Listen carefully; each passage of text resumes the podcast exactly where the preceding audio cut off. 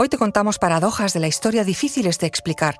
Existe en el estado de Nueva York, enclavada en terrenos de la Reserva India de la tribu Seneca, una población denominada City of Salamanca, surgida en el siglo XIX. Y no es en honor a la histórica ciudad española de Salamanca, ¿no? Sino a José de Salamanca y Mayol, marqués de Salamanca, nacido en Málaga en 1811 fue un pionero del desarrollo del ferrocarril también en Estados Unidos. Fue uno de los principales inversores de la Atlantic and Great Western Railroad, que pasaba por esos terrenos.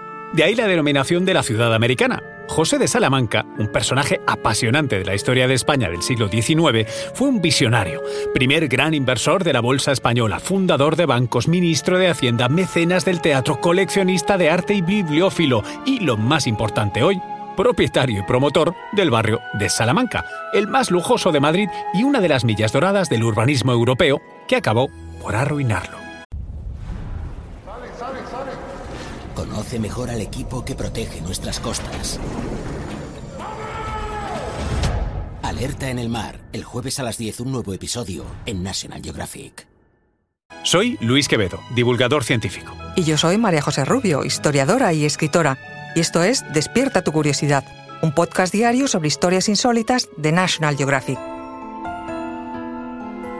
Y recuerda, más curiosidades en el canal de National Geographic y en Disney Plus. Pues sí, José de Salamanca y Mayol, al que Isabel II concedió el título de Marqués de Salamanca en 1863, y había sido el más importante hombre de negocios de su época, sin más la mayor fortuna de España, murió completamente arruinado en 1883, a los 72 años.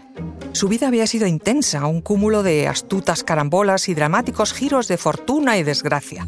Le llamaban el Montecristo español. Había nacido en Málaga en 1811, hijo de un médico de ideas liberales. Estudió leyes en la Universidad de Granada y entró modestamente en política como alcalde liberal de Monóvar, en Alicante. Su matrimonio con Petronila Livermore, hija de un rico comerciante británico en Málaga, le abrió las puertas a un destino mucho más ambicioso.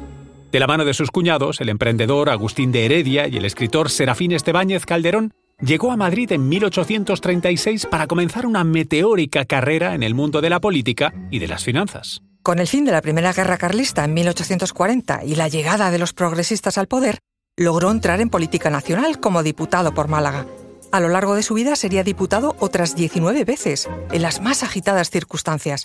Se introdujo en la alta burguesía financiera y se asoció a José de Buchental, un inversor uruguayo representante de la banca Rothschild en España.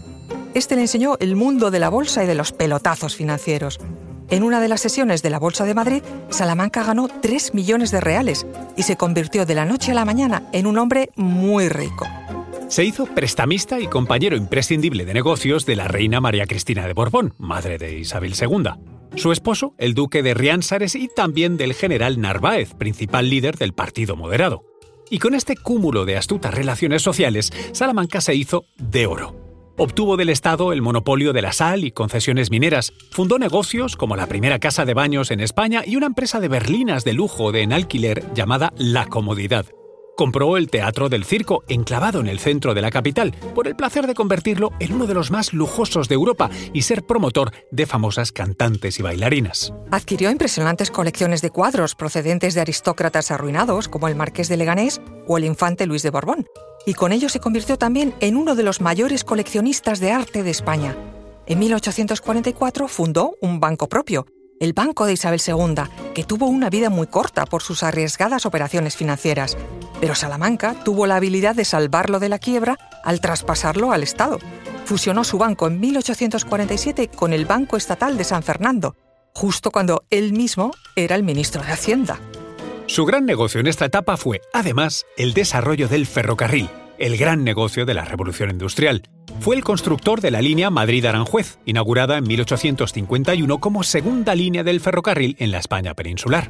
Pero sus inversiones en compañías de ferrocarril llegaron a Francia, Italia, Alemania, Portugal y a Estados Unidos.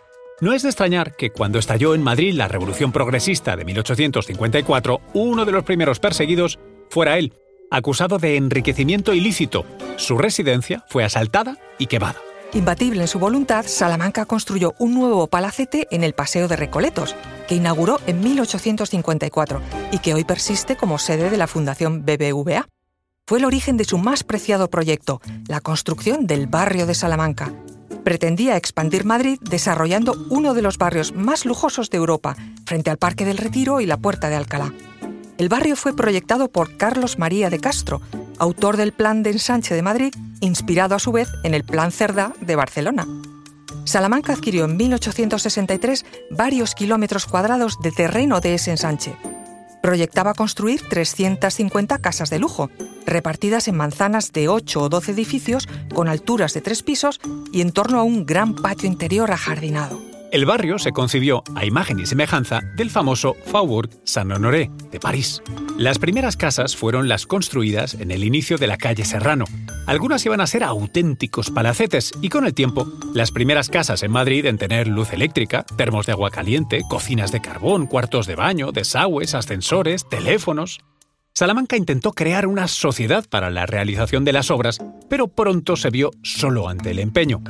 Tuvo pues que acometer por sí mismo las obras de allanamiento de terrenos, parcelación, urbanización y edificación, una obra de ingente magnitud y coste.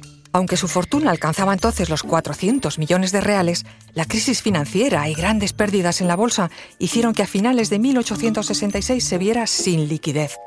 Tuvo que pedir préstamos a intereses muy altos, incluso sacar a la venta en subastas su gran colección de pintura, en la que figuraban cuadros de Velázquez y de Goya.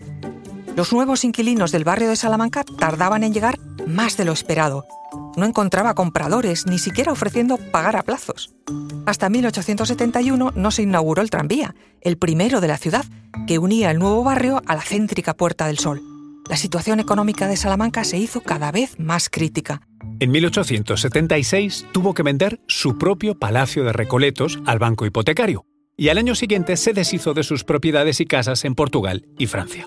Malvendió también sus participaciones en el ferrocarril y también la propiedad de la sociedad promotora del barrio de Salamanca a la Sociedad Española de Crédito Comercial y al Marqués de Urquijo y a un potentado prestamista. Su quiebra fue inminente. Las deudas acumuladas por la construcción del lujoso barrio le dejaron sin apoyos, sin amigos y sin patrimonio. Sus problemas de salud, además, se agravaron por los disgustos. Y así murió el 21 de enero de 1883 en su quinta de Carabanchel, en Madrid, sin más compañía que su fiel mayordomo a los 72 años. Estaba ya completamente arruinado.